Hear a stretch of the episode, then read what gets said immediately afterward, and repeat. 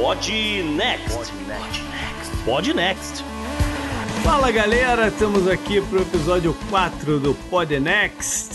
Sou eu, JP, agora oficialmente de lockdown. Salve JP, salve ouvintes, aqui é Gustavo Rebelo e nesse meio tempo aqui de quarentena já perdi noção do tempo, então acho que eu vou comemorar a Páscoa, o 4 de julho, Natal e feliz ano novo para vocês. Oi, gente, Isabela diretamente do Rio. A bolsa só sobe, então eu não asso mais biscoitos, mas de quarentena agora estou experimentando receitas de brownie. Pode mandar direto lá no Instagram, tá, gente? Bom, esse é um programa que não tem como a gente fugir do assunto coronavírus, mas buscamos um monte de outras coisas aí para falar, não é? É, dá para contornar um pouco o assunto e também, assim, uma coisa que a gente estava discutindo enquanto estava escrevendo a pauta, que as pessoas devem estar sofrendo um pouco com ansiedade, com notícias ruins saindo o tempo inteiro. Então a gente resolveu mudar um pouco o tom do programa e fazer um programa, vamos dizer assim, mais good vibes. Isso aí, uma pauta bem mais light, né? E aí vai até um recadinho, gente. A gente sabe que tá todo mundo muito intenso nesse isolamento social e uma consequência natural disso é que muitos pequenos negócios precisaram fechar as portas ou pararam de receber o fluxo que eles estão acostumados. Então, um movimento que a gente está vendo bastante nas redes sociais, vem ganhando cada vez mais força, é a ideia da gente comprar dos pequenos negócios do nosso bairro. E porque eles são os que mais sofrem, eles têm maior dificuldade de acompanhar esse momento da economia. Então, se você puder, dê preferência à mercearia do seu bairro, a pet shop perto da sua casa, ao restaurante da esquina. A maioria desses negócios continua funcionando só em delivery e eles continuam dependendo muito desse fluxo de compras, desse momento, para sobreviver à crise e para manter a continuidade dos negócios e dos empregos das pessoas que nos servem todos os dias. Então, quem puder, continue comprando dos negócios perto de vocês. É isso aí. Buy local. e nesse episódio Good Vibes do Podnext, falaremos de Olimpíadas que finalmente foram adiadas. Mas na história dos jogos tem muita coisa pra gente contar. A personalidade da semana é positiva e vem da área da saúde. Mas não, galera, não tem nada a ver com uma vacina contra o coronavírus. Já a estatística da semana quer saber o que você mais comprou na sua preparação para a quarentena. Na pauta de economia, não dá para escapar dos efeitos da Covid-19, mas as notícias que chegam mostram uma luz no fim do túnel. Rolaram lágrimas de tristeza no obituário e lágrimas de desespero para a gafe mexicana que chegou pra gente essa semana. E para acabar de boas, pautas super positivas de tecnologia e meio ambiente. E fechando, nossa já tradicional agenda do passado, porque a do futuro continua de quarentena. Bora pro episódio. Bora pro programa.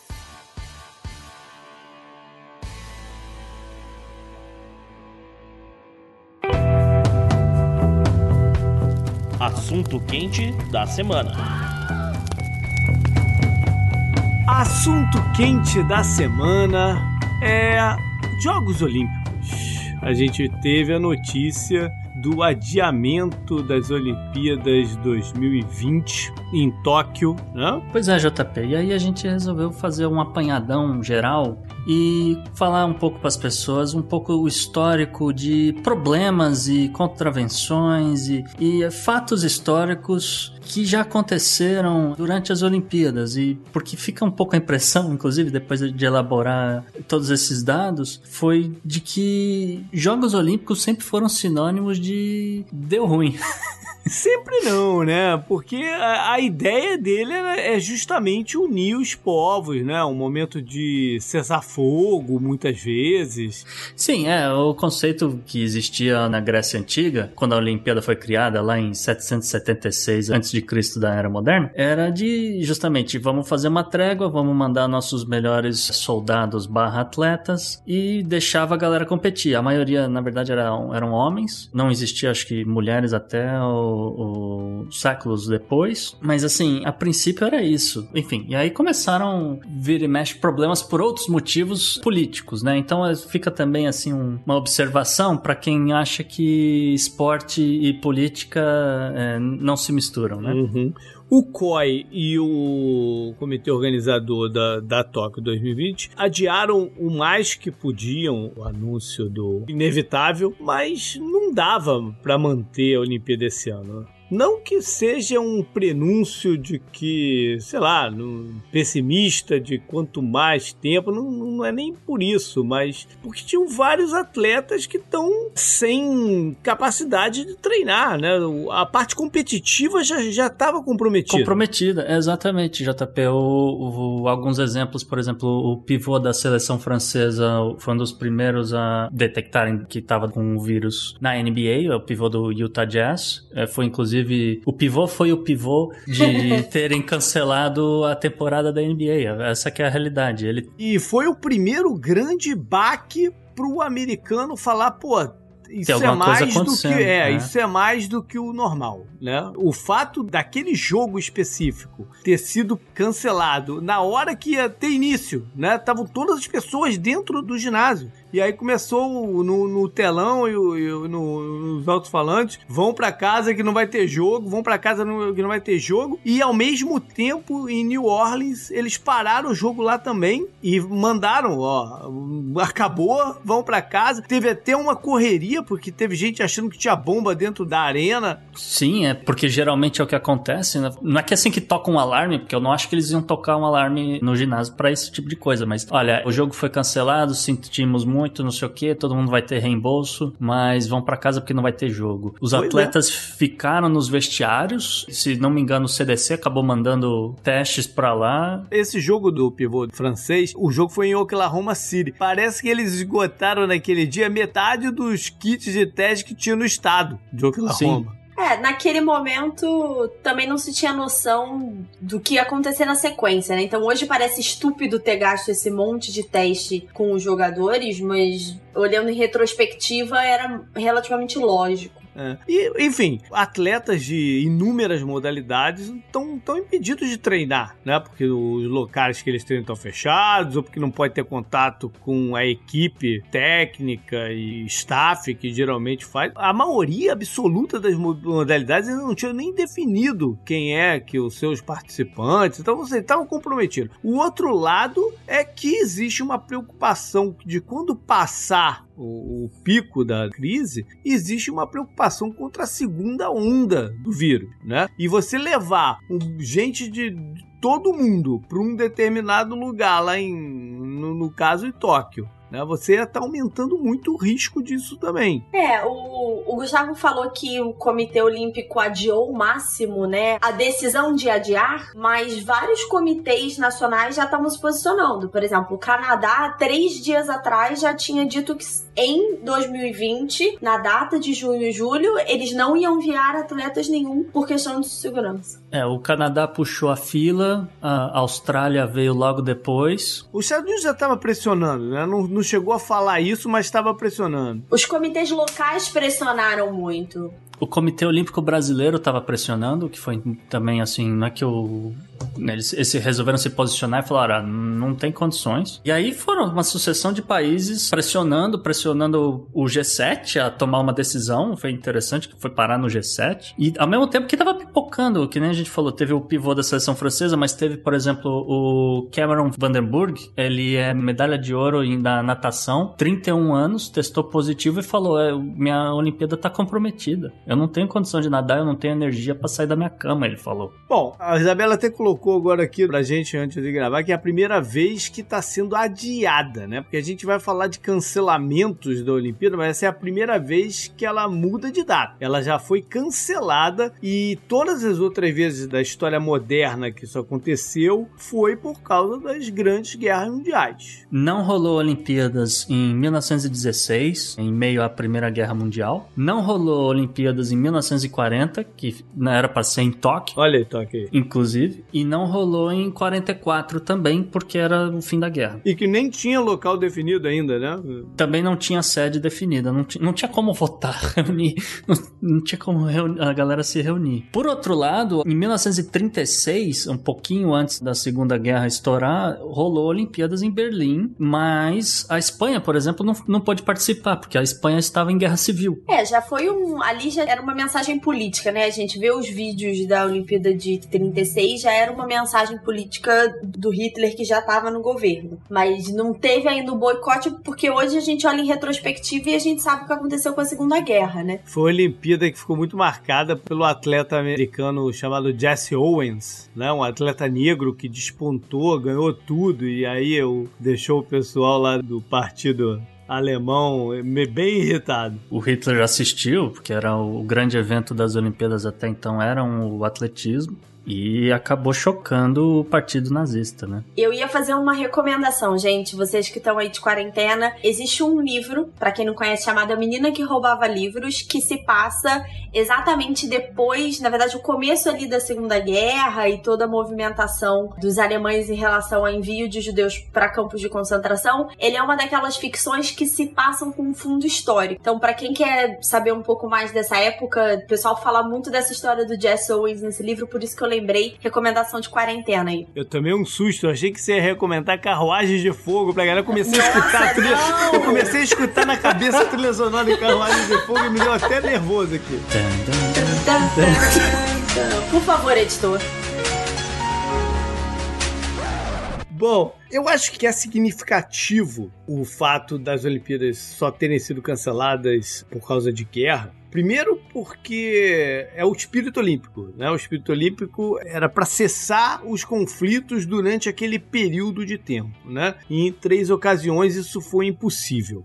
Trazendo para essa em específica, tenho uma coisa que tem me incomodado muito nos últimos dias, que é a comparação. Eu, eu, sei que é natural, é, é, é, do ser humano tentar procurar um inimigo, uma, uma razão de conflito e tal, mas me incomoda um pouco me incomoda um pouco essa postura de que estamos em guerra contra o vírus e contra o negócio. Me incomoda um pouco. Por quê? Porque eu, eu acho que é muito mais um esforço humanitário do que uma guerra. Tinha que ser trazido muito mais para termos e. e né, de solidariedade, e, né? Solidariedade. União. É. Porque quando é guerra, guerra vale coisas que estão fora do normal. Inclusive, em guerra, espera-se muitas casualidades personalidades. Né? Então você normaliza o fato de que vai morrer 5 mil aqui, 10 mil ali, 100 mil ali, um milhão lá. Você acaba normalizando isso. E justamente isso é uma das grandes discussões que tem rolado em vários países e vários estados, se deve ou não ter fechamento por conta dessas casualidades, entre aspas, de guerra. Só que ninguém está levando em consideração as famílias que vão acabar sendo destruídas por causa desse negócio, as pessoas que vão sair dali com sequela pulmonar, etc.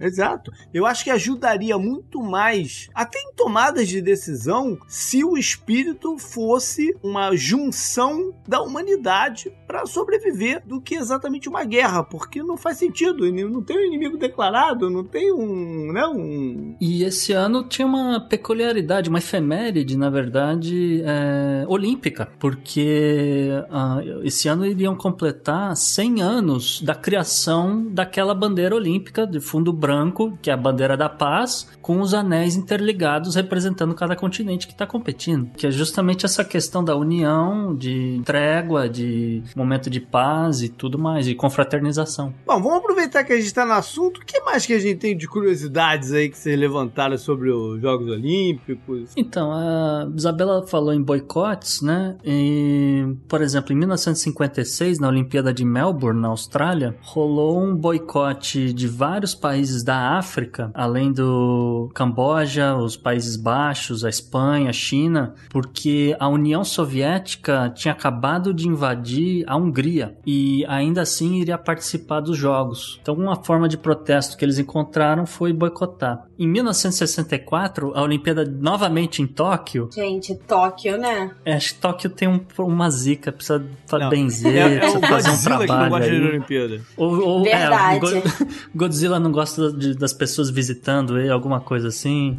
É, enfim, em 1964, Tóquio, em, pouco antes das Olimpíadas, a polícia se organizou e lançou uma série de operações a fim de desmantelar a Yakuza antes dos Jogos Olímpicos, porque estava em alta na, naquela década, né? E além disso, rolou um, um boicote da Coreia do Norte, da China e da Indonésia, porque os jogos iam é, ser no Japão. Que beleza. O espírito olímpico total, né? Total, total, é. Em 1972 aconteceu a pior coisa da história olímpica, que foi nos Jogos de Munique, em que a delegação de Israel foi atacada por terroristas palestinos do grupo chamado Setembro Negro e os 11 membros da delegação israelita que estavam nos jogos morreram, além de um policial da Alemanha Ocidental. Para quem quiser ouvir, existe um podcast muito interessante chamado Desconstruindo, que é um podcast inclusive do amigo teu, JP, o Eduardo Spor. Sim. E se não me engano, eu participei desse episódio. Eita, olha o Inception Eu aí, participei gente. desse episódio que a gente falou sobre o Setembro Negro e o combate. É, eu participei desse episódio, eu lembro bem. Isso, é o Desconstruindo 17. Pra quem quiser, tiver em quarentena, não tiver mais nada o que ouvir, além do Podnext, ouve também o Desconstruindo. E gerou muita coisa legal de ficção isso aí também, né? Tem, tem vários filmes bacanas. Inclusive tem uma série de livro que eu lia muito, cara, eu parei já tem uns anos, que é de um personagem chamado Gabriel Alon. Putz, sou É. muito fã do. é Muito do bom. Gabriel Daniel Silva. Silva. Daniel Silva. Gabriel Isso. Alon. Que a origem do livro foi ele participou. Isso, na verdade, é o background para as histórias que vão acontecer depois, né? Ele participou de um grupo criado por Israel para se vingar dos membros do Setembro 11. Então, esse, e isso aconteceu de fato, né? O personagem é fictício.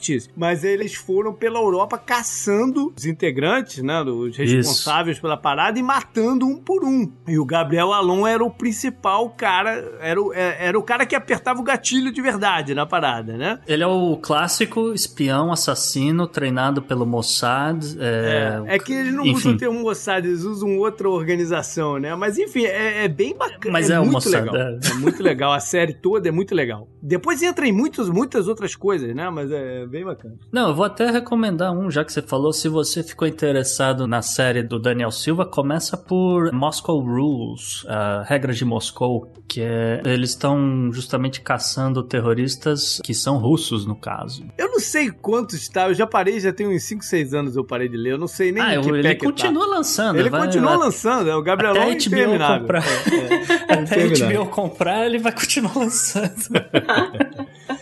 Bom, aí vieram os boicotes da época da Guerra Fria. Sim, em 1976, Montreal rolou um grande boicote de países africanos porque eles estavam em protestos por conta da participação da Nova Zelândia, porque a Nova Zelândia ignorou uma recomendação da ONU naquela época e mandou o time de rugby fazer amistosos contra o time da África do Sul. O problema é que estava rolando uma coisa na África do Sul chamada apartheid. E só que voltando no que o JP falou sobre Guerra Fria, em 1976 também rolou uma particularidade com a delegação de Taiwan, ou se preferirem Taipei, que eles acabaram boicotando os jogos porque o então primeiro-ministro canadense, cujo nome é Pierre Trudeau, Coincidência? coincidência Não. que ele seja pai do Justin Trudeau, não sei. Não é só no Brasil que político é profissão, né? Que Uhum. passa De de, pai para filho. Ofício que passa de pai para filha como pescador ou artesão, né? Vocês estão falando de Brasil? Vocês tiveram dois presidentes Bush, não reclama, não? Sim, sim, tô falando só pra lembrar.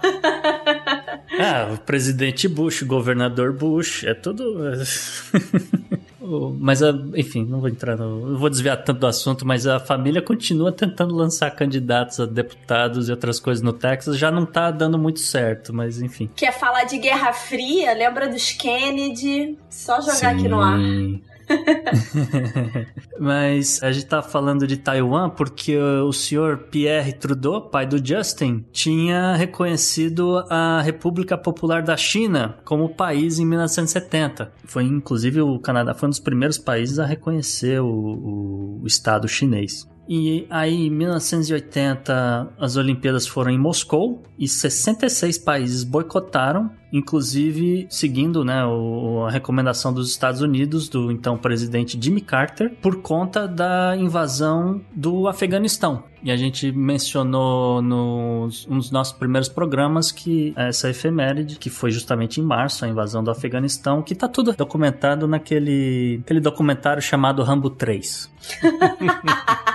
Mas aí logo depois veio o troco, né? Que foi em 84 na Olimpíada nos Estados Unidos. Foi, é, em Los Angeles, 18 países boicotaram, todos eles liderados pela então União Soviética. E basicamente acabou, porque a, a Olimpíada seguinte ainda teve um boicote, mas foi, já foi meio ridículo, né? É, o Fidel Castro resolveu aparecer um pouco pro resto do mundo e aí ele falou que Cuba não estaria participando das Olimpíadas de Seul porque as Olimpíadas da Coreia deveriam ser organizadas pelas Coreias. Como o Norte tinha birra com o Sul, então não ia participar, então Fidel Castro falou, então Cuba também não vai. Então, nem Coreia do Norte nem Cuba participaram de Seul. É curioso que todos esses boicotes que a gente falou, os cancelamentos, motivados por questões políticas. Mas o primeiro adiamento é a, a primeiro momento em que as Olimpíadas param por uma questão mundial de saúde. Então acho que é muito representativo também, né? É, não tinha Olimpíada na época da peste negra, né?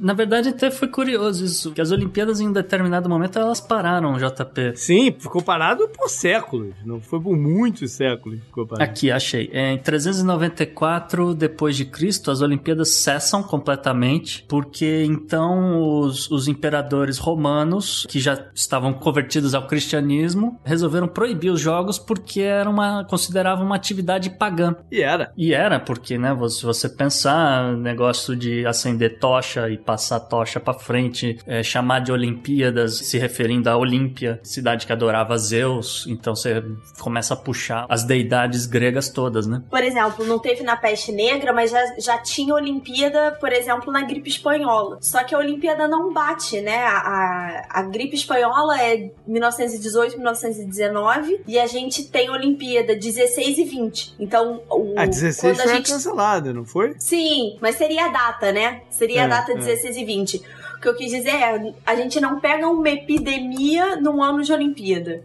Então isso também é muito curioso. Mas fica pro ano que vem e eu tenho certeza que vai ser divertido, os atletas vão ter mais tempo para se preparar e vai ser interessante para ver é, o que, que eles vão. é, inclusive, porque os atletas se preparam durante esses quatro anos especificamente para estar no auge no dia da Olimpíada, no dia que o cara vai competir. Então é, vai ser interessante ver em 2021 quem que vai estar nesse auge. Isso aí. Up next. Up next. Up next.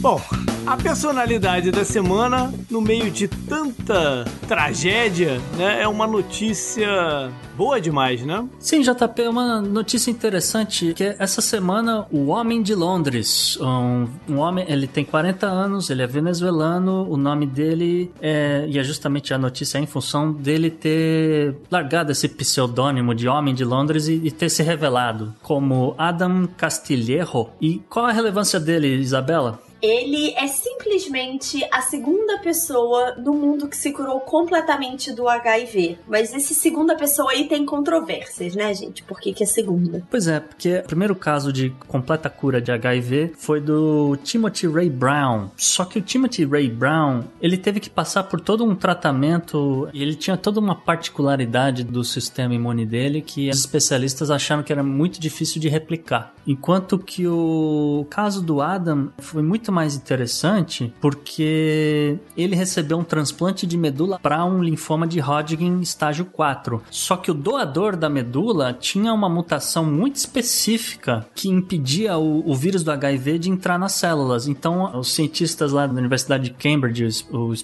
os especialistas foram lá, pegaram ó, ó, essa medula dele, transformaram em, em células tronco e fizeram um transplante da célula tronco pro linfoma. E aí acabou que eles resolveram dois problemas numa cajadada só, né? O transplante resolveu o problema do linfoma e logo depois o Adam desenvolveu imunidade ao vírus. O que foi, eh, foi sem querer.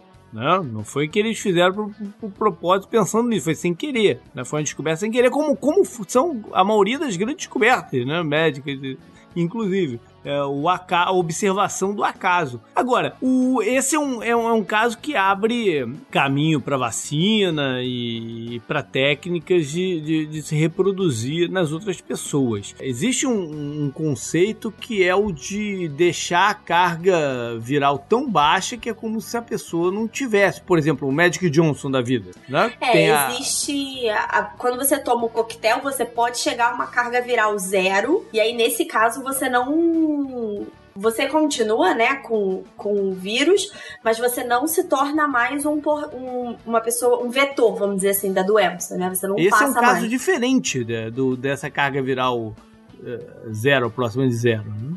Nenhum especialista ainda crava, olha, essa é a solução, façam transplantes com célula-tronco com de gente que tenha imunidade. Não, não é nada disso. O que eles dizem é que o caso do Adam, ele pode vir de fato a se tornar uma cura por, primeiro, como a gente disse, é uma, é uma técnica que pode ser replicada e, inclusive, que o Adam continua sendo testado periodicamente para a presença do vírus e, por enquanto, não encontraram zero. Então, ele já não está tomando medicamento nem nada, porém, ele continua sendo testado, porque, claro, o cara passou por todos os estágios de HIV barra AIDS. Ele perdeu peso durante o tratamento de quimioterapia dele, etc. E até que chegaram no, no por acaso no transplante, e por acaso a pessoa tinha essa essa mutação específica. Tá aí a luz no fim do túnel. Sim. Sim então, em meio a uma epidemia nova, temos, aliás, uma pandemia nova, temos aí então uma cura, uma possível cura, um pouquinho mais de esperança para o mundo.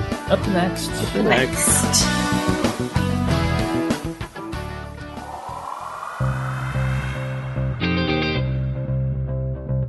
estatística. Os números complexos. A estatística é uma ferramenta.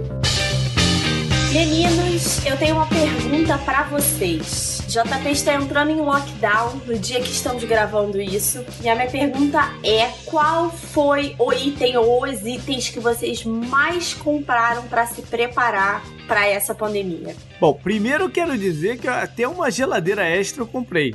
Nossa. Até uma segunda geladeira eu tô aqui em casa. Eu entendo o, o espírito, né, que o pessoal tá falando no Brasil e tal, de você não super estocar pra não desabastecer os mercados e tudo mais. Mas tem um outro lado da história, né? Se você tem dois, três dias de comida, você tem que ir no mercado a cada dois, três dias. E aí você tá se expondo mais também. Eu, a gente tomou uma decisão de restringir aí do mercado uma vez por semana, de repente. É razoável, É, né, JP? sim. É, Também. então, considerando também uma certa precaução de que hoje eu, eu fui, a gente tá gravando na quinta-feira, eu fui no mercado na quarta. E Uhum. o mercado que eu mais gosto e frequento mais estava bem bem legal de produtos, entendeu? Pouquíssimas Hum. coisas faltando. Eles estavam tão com uma política de cada pessoa só pode comprar dois de um, de um item. Eu acho que isso Uhum. ajuda. Estão com uma Sim. política também de limitar o número de pessoas dentro da loja. Ah, se eu não me engano, 30 pessoas. É, por quê. metro quadrado. Ah, agora não me perguntem. É, mas a maioria não tá. conversão. Eu não vou fazer a conta agora de cabeça, mas é um, é um número de pessoas por metro quadrado para garantir um distanciamento de. do- é, nos Estados Unidos são dois metros, no É, Brasil mas a se galera você fala vai no um Walmart, metro, não tem mas- controle nenhum disso, né? Então, Não, tem, quiser. eu vi. No, no, Eu passei no, aqui no- perto de casa não tá, não.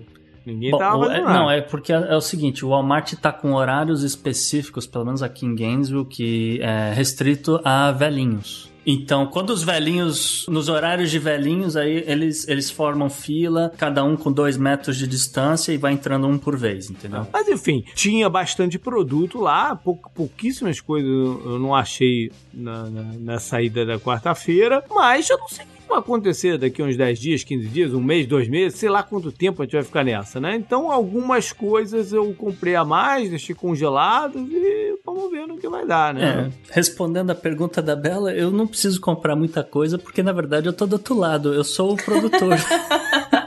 Então, comida eu tenho. O que eu não tenho é comida industrializada. Mas, e falando em comida industrializada, e é inclusive essa estatística que a gente resolveu trazer um pouco para as pessoas hoje, são os itens mais vendidos nos Estados Unidos é, desde o início da, das quarentenas. Não vale papel higiênico, né? É, não, não vale é, alguns itens que já foram saídos, é, né? Que todo mundo sabe que já saiu em todos os lugares. Então, Álcool é, em gel aqui é impossível comprar. Impossível. Faz mais de semana que eu não acho aqui no Rio. É impossível. eu tenho álcool gel porque eu tinha muito tempo atrás um, um galão gigante de álcool gel, então eu ainda tô usando. Mas, assim, máscaras, é, luvas descartáveis e papel higiênico são, são itens que a gente tirou da pauta, porque é, isso aí todo mundo já mais ou menos tem uma noção. Agora, são os, os itens que as pessoas não estão, né, ou pelo menos não tem muita noção que estão em falta, né? Então, vamos lá. 33% das coisas que estão sendo mais compradas assim, nas redes de supermercados e online é comida, mas comida principalmente enlatada ou comida congelada. Spam? Ah,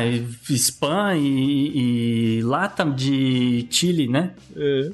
Eu comprei, eu comprei um bocado de atum. Atum, é, atum é, tá difícil de achar e eu ia dizer sopa Campbell, né? Sopa de tomate, aquela coisa clássica de Estados Unidos, né? Eu acho muito curioso um comportamento bem americano, né? Aqui a gente vai no mercado no Brasil, é, o que eu vejo mais vazio é fruta, legume. Então, por exemplo, quase não tinha banana esses dias no mercado que eu fui. Menos coisas enlatadas. A gente acha os enlatados aqui com bastante facilidade. Talvez seja a experiência de vocês com tufões, furacões, terremotos, que tem essa característica, né, de estocar enlatado. Mais ou menos, é porque a galera não sabe cozinhar, Bela, essa que é a realidade.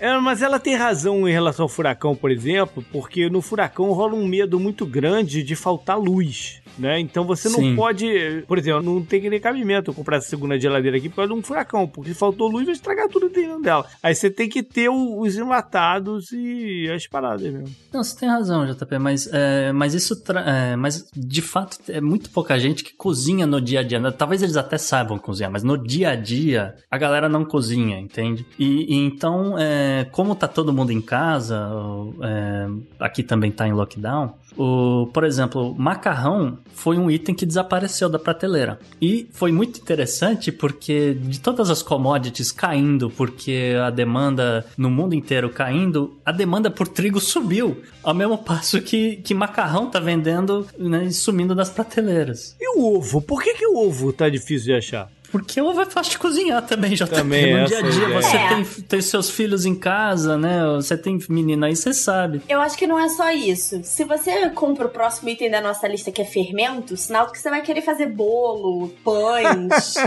e logo você Isso, precisa de ovo. sim. Quando você para pra pensar, todas essas receitas precisam de ovo. É, o ovo é o coringa da cozinha, né? Você pode usar ele para várias coisas e, de novo, é, você tem que fazer um café da manhã. um geralmente, né, a galera usa ovo para um brunch num domingo tal. Junta todo mundo, faz aquele omelete gigante para todo mundo. Faz panqueca, faz waffles, aquelas coisas todas. E acaba indo o ovo. Mas com a turma em casa e você não querendo sair nem para comprar pão nem nada, você junta o ovo com o fermento, que é o, o próximo item da lista, e começa a fazer pão em casa. Gente, o próximo item da nossa lista eu acho maravilhoso. É muito coisa de americano isso, gente. Então, talvez os ouvintes não saibam disso, mas nos Estados Unidos não existem bidês. Eu, pelo menos, acho que eu vi uma vez só, e foi muito por acaso, um hotel muito antigo, tinha bidê. Eu tenho que dizer que ah, no momento que eu me mudei pra casa que eu moro hoje, eu mandei instalar um chuveirinho aqui, cara. Não, chuveirinho é, até é um Mas é pouquinho, raro vamos também. dizer. É raro, É raro. mas, mas, mas bidê mesmo, um negócio que você vai não se sentar, você não vai. é, acho que eu vi uma vez, cara, em 20 anos, mais de 20 anos que eu tô aqui. Mas bidê, bidê caiu em desuso, né? Mesmo que em construções Sim, novas no, no Brasil, Brasil, qualquer é. lugar, não tem bidê mais. Pois bem, é, existe um bidê portátil que você acaba instalando ele, qualquer pessoa realmente consegue instalar ele, você fecha o registro e instala ele no mesmo, mesmo cano que joga água para dentro da privada e, e aí ele tem um, um botãozinho que você aperta e cospe água na onde precisa cuspir água. e você meio que se limpa ali, né? É uma solução Hum. maravilhosa, né? Acaba o papel higiênico, você vai o quê? Pra solução óbvia, que é não precisar usar o papel higiênico. E obviamente que o meio ambiente agradece. Sim. E a gente tá listando os itens aqui e, e eu vou me lembrando, eu ouvi recentemente o Toadcast, que tem o André Souza, o Caio Gomes e obviamente o Toad, e eles estavam falando de como lidar com a ansiedade nessa época de, de pandemia. O bidê diminui a ansiedade? Não, o papel higiênico, entendeu? O André fala uma coisa que eu achei que foi muito sábio da parte dele, porque o ser humano, na hora que dá esse aperto, ele começa a pensar em coisas que vão, vamos dizer, garantir uma segurança para ele. Então, ter um estoque com 150 rolas de papel higiênico na sua casa vai garantir a segurança de que você vai ter ali aquele seu momento íntimo de toalete com tranquilidade. Você tem que Porém, apelar nós estamos nos toalha. Estados Unidos. Tem que rir nós estamos chorar. nos Estados Unidos e uma parte da população garante o seu momento eh, de tranquilidade de outra forma, né, JP? O próximo item aqui é um item curioso porque ele traz uma reflexão mais séria, que foi um aumento grande do.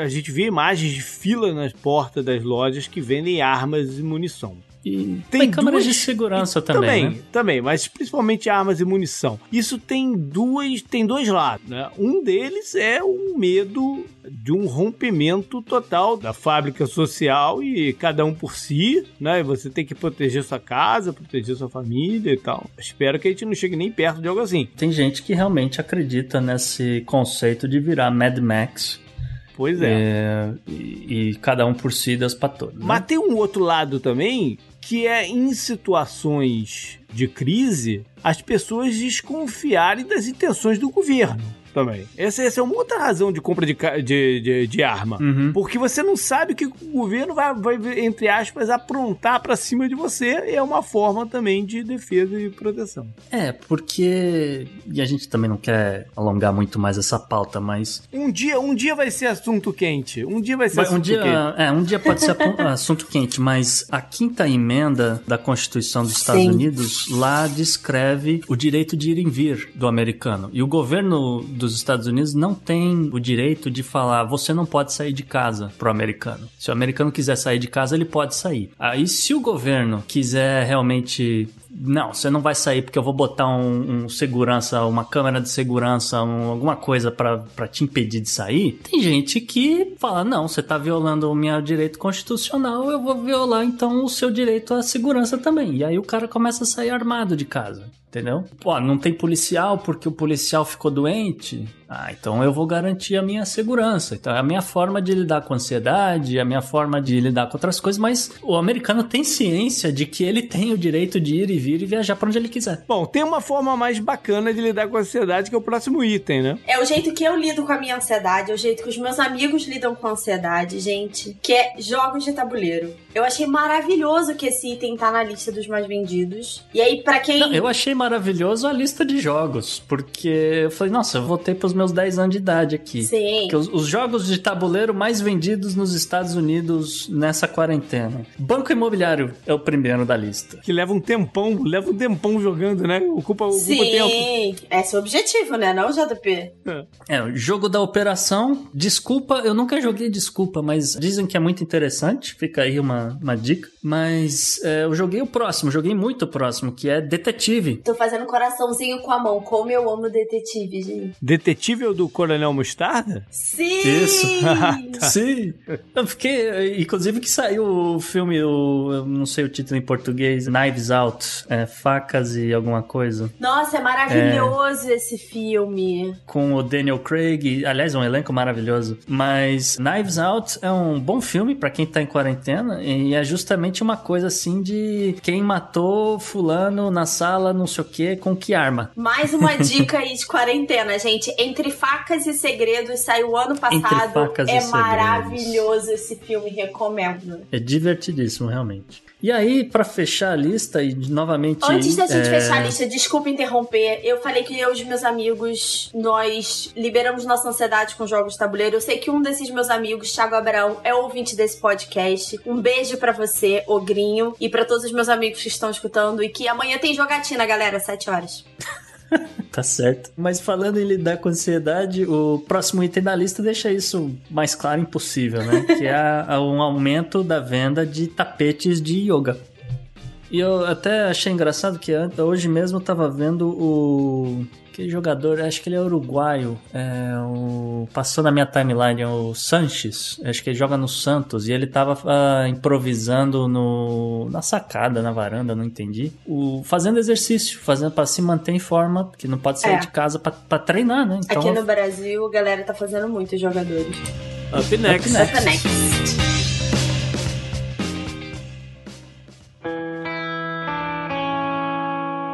Economy. Economy. Economy. Economy. Economia mundial.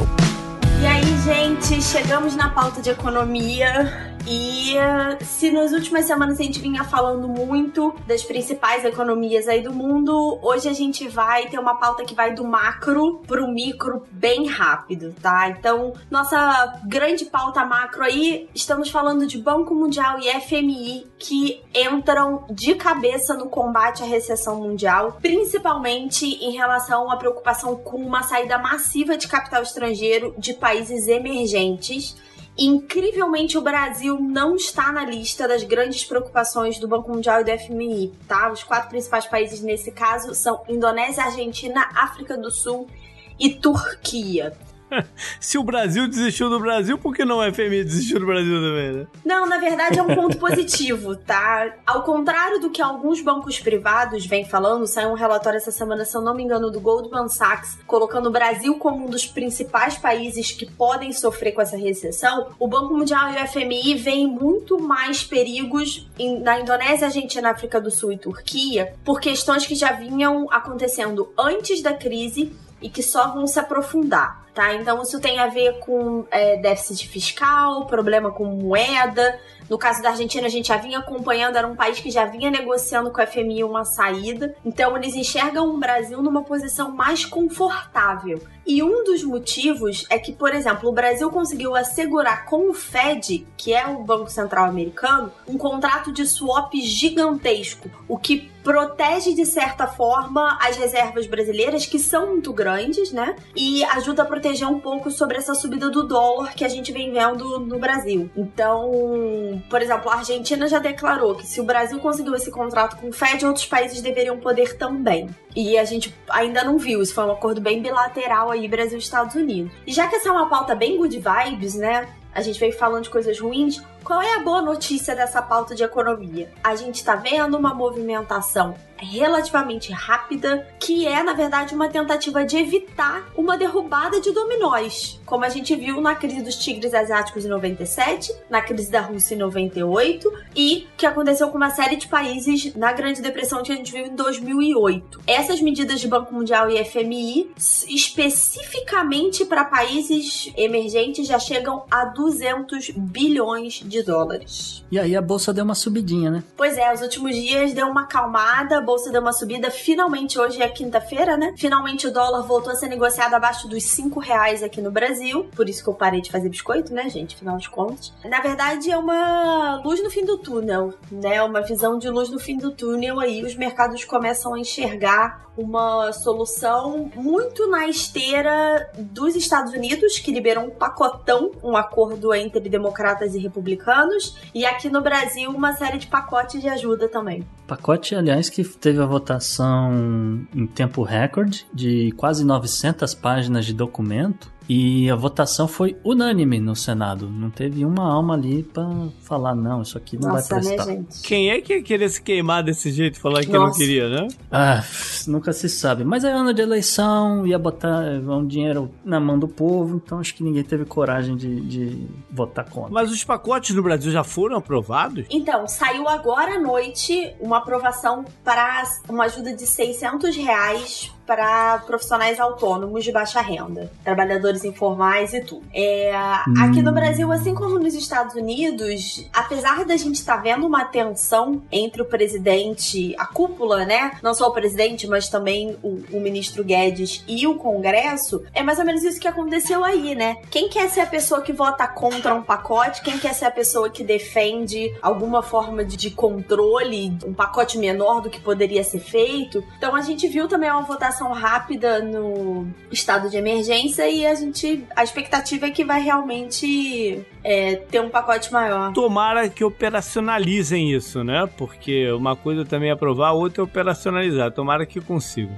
É, falta ainda passar no Senado e depois vai faltar a sanção presidencial, mas como a Isabela falou, tem que ser muito louco para não passar, né? E aí, indo pro micro, né? A gente falou lá no começo nosso recado de pequenos negócios, é, já começaram a sair alguns estudos. Um deles é sobre os Estados Unidos espera-se que com o shutdown da economia no segundo e terceiro trimestres, né, uma expectativa de recessão de 6% em 2020. Para colocar em perspectiva, em 2008 a recessão americana foi 4,5. Então aí é uma, uma preocupação muito grande. E aí de novo, né, boas notícias. Os bancos centrais, os governos parece que aprenderam que quando a gente está falando de uma crise desse tamanho, a gente precisa agir rápido e fazer o dinheiro chegar pequenos e médios negócios, além das pessoas que precisam para proteger o emprego, já que a gente acha que não, né? A gente imagina as grandes empresas, mas as médias e pequenas empresas são responsáveis pela maior parte dos empregos em um país. E o emprego é a base do ciclo de consumo, que é o que vai fazer a gente sair dessa recessão. É uma cadeia, né, de pessoas. É uma cadeia. É, é, é o combate à pobreza, né? Sim, não deixa de ser, porque quando a gente fala de 600 reais para profissionais autônomos é, ou informais, a gente está falando até mesmo do pipoqueiro que não pode ir pra esquina porque não tem movimento na rua para isso. Então, a pauta é positiva no sentido que a gente está vendo uma movimentação. É, eu tenho ouvido muitos economistas aí nos Estados Unidos falando que um dos problemas em 2008 foi a demora em fazer o dinheiro chegar onde precisava. E a gente está vendo essa movimentação bem rápida dos bancos centrais, até as aprovações, né? A gente está falando aí de quarentena, as coisas vão evoluindo muito rápido. Em pouquíssimo tempo a gente já tem a aprovação dos principais parlamentos do mundo. É, e eu gosto de lembrar, eu gosto de lembrar as pessoas, né, que é o que eu falo de combate à pobreza, porque isso daí é uma, uma pauta definida há muito tempo atrás, década de 60, na escola de Chicago, por Milton Friedman, Capitalismo e Liberdade. Obviamente, Milton Friedman, vencedor do Nobel da Economia, que, entre outras é, medidas para o combate à pobreza, que ele, como grande libertário, propunha o imposto de renda negativo, que é um, um conceito justamente similar ao que está acontecendo nesse caso de emergência, tanto no Brasil quanto nos Estados Unidos. É, não, não é o espaço da gente falar aqui, mas vou voltou à tona a discussão sobre uma renda básica universal, né? Para momentos como esse. Então a gente está vendo uma discussão, e aí não só no Brasil, tá, gente? No mundo. A gente vê economistas que são muito claros no seu posicionamento anti-governo, né? Gostam de uma interferência menor do governo na economia. E até esses profissionais entendem que este é um momento de dos governos entrarem muito pesado, porque eles vão ser os únicos que vão ser capazes de manter essa microeconomia funcionando e rodando. Tá certo. Up next. Up next. Up next.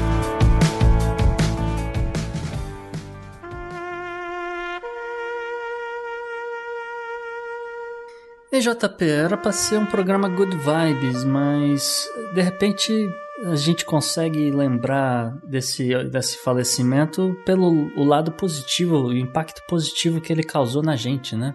Então, essa semana faleceu. O meu francês é péssimo, mas vamos lá. O Albert Uderzo, o co-criador do Asterix e o Gaulês. Ele era o desenhista, do ilustrador, como queira, do, do, das histórias, né, em quadrinho. E o principal roteirista era o René Gostini, Gostini, enfim que uhum. faleceu em 77. Eu fiquei triste, né, pela notícia, apesar do Herzog já estar com 92 anos, mas, mas assim... Morreu de ataque cardíaco, tá? Só pra registrar que não foi de vírus nem nada.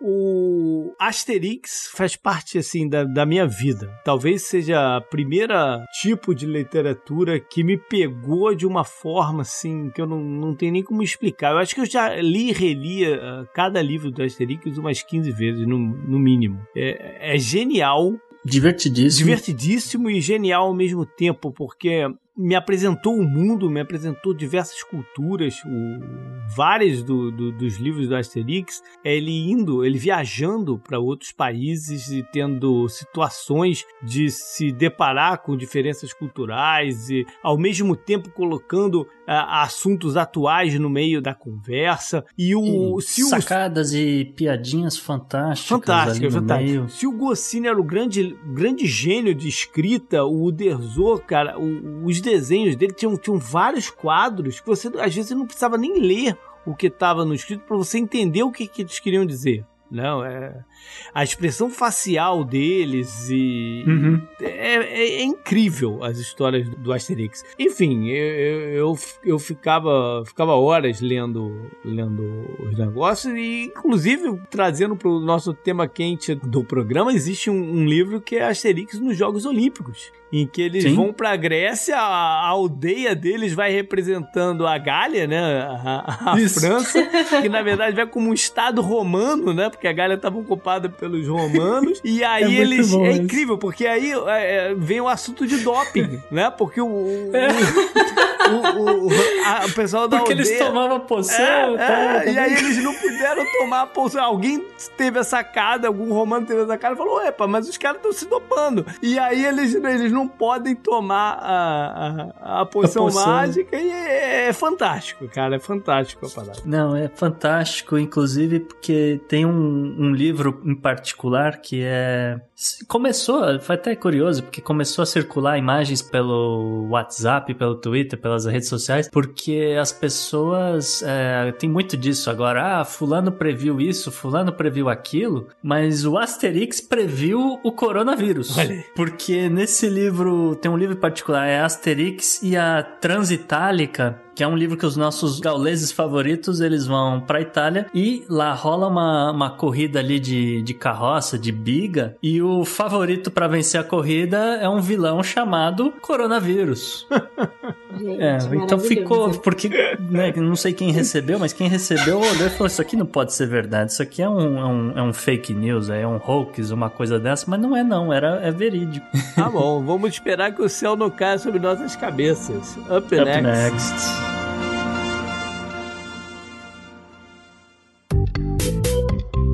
Our enemies are innovative and resourceful, and so are we. They never stop thinking about new ways to harm our country and our people, and neither do we. You can actually see Russia from land here in Alaska. O destaque bizarro dessa semana tá em linha com o da semana passada, de certa forma, né? Pois é, né, gente? Porque político tem dia aí, né? Dia da caça, dia do caçador, não é verdade? Hoje vamos falar do presidente mexicano Andrés Obrador, que parece que tá vivendo uma realidade paralela, né, gente? Há apenas três dias, a gente está falando isso na quinta, por volta de segunda-feira, ele convidou toda a população mexicana a ir às ruas, a ir comer nos restaurantes. E, eu abro aspas, a ficarem tranquilos, pois o presidente vai avisar quando não for seguro para sair de casa. E aí o, a garra vem uma atrás da outra, né? Ele vem sendo questionado pelos jornalistas sobre esse posicionamento dele, comparando com o restante do mundo que está em quarentena. E um dos argumentos que ele considera mais fortes é de que os mexicanos teriam uma vantagem genética que os deixaria resistentes a esse tipo de infecção. O que eu acho muito curioso, porque não tem nenhuma comprovação científica Eu tô rindo aqui. Rir, na verdade. Mas continua, por favor, continua. Não, vocês acham que acabou, gente? Vocês acham que foi só isso? Claro que não foi só isso. Ele diz que tudo que isso vem se falando de coronavírus não passam de alardes extremistas sobre a doença e que os mexicanos devem manter a vida o mais normal possível. Isso porque os vizinhos americanos tentaram fechar a fronteira com o México, assim como eles fizeram com o Canadá, e não conseguiram. O México se recusou a fechar fronteiras, se recusou a declarar quarentena, e o presidente diz que se protege porque ele tem um trevo, abre aspas, para dar sorte. Fecha aspas. ele continua, ele mesmo continua viajando pelo país em, em comícios e movimentações políticas, né? É incrível que o Obrador foi eleito como um candidato da oposição, um candidato da esquerda mexicano e o, o foi assim eleito com uma, uma grande votação, uma grande margem. A popularidade dele realmente no início do governo era muito alto. Acontece que para começar, né, com o Trump querendo refazer o, o e acabou refazendo o, USMCA, que é o Acordo de Livre Comércio México, Canadá e Estados Unidos, o Obrador, mas assim, falou onde é que eu assino. Ele não, não abriu nem negociação, entendeu? Ele foi lá e falou: não, tudo bem, eu faço o que vocês quiserem, mas pelo amor de Deus, me ajuda aqui a reativar a economia do México. Então eu, eu, eu sinto que ele tá, vamos dizer, se borrando de medo de o México ter que, por exemplo, essa época do ano, é, é março, abril, é época de turismo no México. É uma época de, de spring break, é, é, é as férias de primavera da galera do norte. Todos, então, é todos os universitários e... americanos vão para Cancún. E Cancún não fechou, né? Cancún não, não fechou. Tem, há vídeos da, da galera fazendo algazarra lá em Cancún. É, talvez o ouvinte do, do Podnext não conheça a realidade, é, por que Cancún tem uma grande fama que tem. Não é porque a galera vai lá só para mergulhar, a galera vai lá para festejar. O México você pode beber a partir de 18 anos, o universitário americano tem que esperar até 21. Ele toca o terror no México. É, é, né? A galera vai lá pra, pra tomar toda a tequila que tiver disponível. E eu, eu, eu imagino que o, o, o, obrador ciente disso, preocupado, justamente falou, não falou, ah, a gente não vai fazer nada enquanto não passar esse período. Tanto que foi só ontem à noite a Reuters Latino deu a notícia de que o, o governo mexicano ia começar a rever quais serviços públicos eles poderiam começar a reduzir. Porque até então não tem nada. Vida normal, as pessoas indo para as escolas, é, os colégios. Assim, a única coisa que o México começou a fechar foram os colégios militares, porque os militares do México falaram: hum, isso aqui não parece muito bom. Então começaram a fechar algumas escolas e, e os colégios é, militares, que inclusive no Brasil já fecharam, né? Pode parecer que o México tem uma situação confortável de saúde quando não é verdade, tá? Então eles têm uma situação de risco. É muito comum as famílias, famílias grandes, de compartilharem a mesma casa, que é um grande risco de transmissão. 69 milhões de mexicanos não têm plano de saúde e a gente está falando de cerca de 4.300 leitos de TI com respiradores. Só isso para o país inteiro. Então, de novo, uma baita gafe aí na área da saúde. Então fica aí, Manuel Lopes Obrador, o nosso destaque bizarro da semana. Jalapeno salva. Up next. Up next. Up next.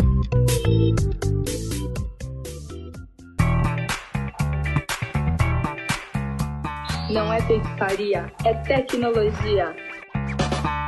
Dê mais uma boa notícia aí, Gustavo, pra galera em termos de tecnologia. Então, é, em termos de não só tecnologia, mas é uma tecnologia brasileira. Nosso destaque da tecnologia dessa semana é uma startup de Curitiba chamada High Technology, uma startup que conta com capital vindo dos Estados Unidos e eles é, desenvolveram um, todo um teste específico para o vírus SARS-CoV-2, utilizando cromatografia que revela o diagnóstico em até 15 minutos minutos. E se isso não fosse uma notícia boa o suficiente, porque a maioria dos testes que estão sendo feitos nesse exato momento por real-time PCR, né, o RT-PCR que sai nos jornais o tempo todo, ele custa só 130 reais. Beleza, e dá para produzir em massa? Eles estão nesse exato momento produzindo para quem fez o pedido para eles. Eles, lógico, é uma startup, ele, ele não, não tem um grande é, aporte para estar tá produzindo esse negócio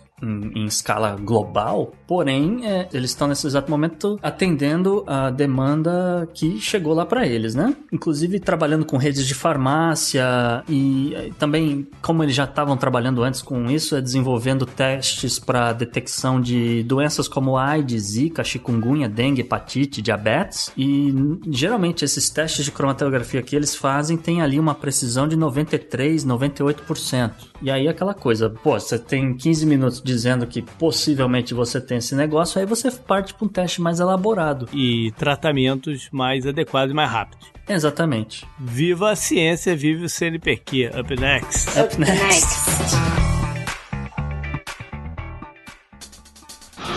Pela união dos seus poderes, eu sou o Capitão Planeta! Gustavo tá muito good vibes nessa pauta hoje. Tá super só dando notícia positiva. Então vou deixar aqui. Qual é a nova notícia positiva para você contar pra gente agora sobre meio ambiente? Então, uma notícia muito interessante e não é um jabá. A gente vai falar aqui numa startup italiana que tem um programa muito interessante de política do agronegócio e me chamou a atenção. É, primeiro, me chamou a atenção por ser uma startup na Itália. em meio a tanta notícia e caos é, acontecendo no, no velho continente, você achar uma startup que foi fundada em 2010 na cidade de Florença já me chamou a atenção. E aí eles têm toda essa política muito interessante porque eles têm toda uma plataforma gigantesca que oferece para as pessoas. É, não são uma ONG, tá? Só quero deixar isso claro. É uma empresa. Uma empresa com fins lucrativos. Não é que eles não têm fim, eles querem ganhar dinheiro, tá fazendo isso. E estão ganhando dinheiro a princípio. Então, eles, eles têm todo um sistema para aproximar os fazendeiros. Geralmente são pessoas que plantam de subsistência, vamos dizer, na África, na Ásia, na América Central, na América do Sul, e aproximar quem tá podendo comprar essas mudas dessas árvores. Geralmente, só que e esse aqui é o, o pulo do gato, você não tá lá colocando dinheiro para alguém ir lá e plantar um eucalipto ou então alguma árvore que vai levar 30 anos, 40 anos para crescer. Eles têm o objetivo de plantar árvores frutíferas. E por conta disso, eles acabam ajudando com a renda dessas pessoas que só estavam plantando para comer. Acontece que o que chamou a atenção foi uma grande propaganda que eles começaram a fazer pro Dia das Mães. E por que eles, eles resolveram trabalhar com o Dia das Mães em particular, né? Acontece que, segundo a, a FAO, a grande maioria dessas pessoas na África, na Ásia, etc., que estão plantando para subsistência são mulheres. Uma grande parte mães solteiras. E essas mulheres acabam ganhando 30% menos do que fazendas equivalentes lideradas por homens. Além disso, segundo a ONU, 80% dos refugiados hoje do mundo acabam sendo dessas mulheres ex-fazendeiras, mas ali começou alguma guerra, algum tipo de perseguição a elas, ou mesmo efeitos do aquecimento global, forçando elas a, a saírem dali da região delas e irem para outro lugar, portanto elas passam a se tornar refugiadas. Então, pensando nisso, a, a Freedom está fazendo toda essa campanha para que as pessoas presenteiem essas mulheres e acompanhem todo o desenvolvimento da árvore. Então, vamos dizer, o dia da entrega, o dia que a muda foi plantada, a árvore cresceu e começou a florescer, e aí começou a colheita e tudo mais. Você pode acompanhar isso o tempo inteiro pela plataforma que eles desenvolveram, pelo custo de apenas 80 reais. Além disso, a empresa ela estima que com a venda de, de frutos, essas, essas fazendeiras elas recebem hoje uma renda extra no valor de 17 mil reais por ano. A startup também oferece pacotes de, de assinatura, né, visando diminuir o acúmulo de CO2. Então, mesmo que você não queira presentear o, alguém com esse pacote, você pode simplesmente ir lá, assinar um pacote, uma quantia muito módica mensal, acaba indo para compra dessas árvores que acabam sendo plantadas e, por consequência, vão reduzindo aos poucos o, o gás carbônico na atmosfera. Beleza. É muito pouco diante da, de toda a poluição mundial que está fazendo, é, é, é muito pouco, mas acaba beneficiando muitas pessoas. E até agora eles já plantaram um milhão de árvores. De pouco em pouco a gente vai mudar o mundo, gente. Isso aí. Up, Up next. next. Anote no seu calendário. Pra fechar, o que, que tem hoje na agenda, JP? Primeiro, dizer que a agenda futura continua cancelada, exceto os cultos religiosos no Brasil e as maluquices no México. E a princípio Ai, as Olimpíadas gente. em 2021. Pois é. Então vamos pro, pro que aconteceu na história da semana que vai começar por aí. Dia 30 de março de 1867, os Estados Unidos fecham a compra do Alasca, que antes era da Rússia, pelo valor de 7 milhões e 7.2 milhões, né? Se você pensar em termos de hoje, é um valor irrisório, mas na época era muito dinheiro. Teve várias denúncias do povo americano de corrupção na parada e tal, não sabiam bem para que que eles queriam comprar aquela terra gelada. E mais à frente foi se descobrir petróleo, ouro e tudo mais.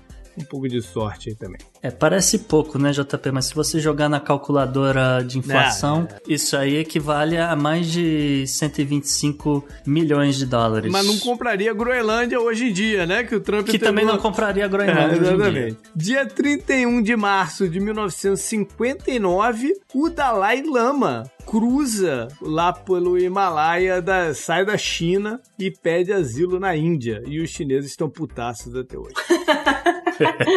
Também no dia 31 de março, um pouquinho depois, em 1964, acontece o golpe militar no Brasil, o início da ditadura com o presidente general Castelo Branco. Que era pra durar pouco tempo, né, gente? Pouco tempo, Era pra durar pouco tempo. é, eles nos salvaram do comunismo. Aham. Vamos ver o que, que acontece.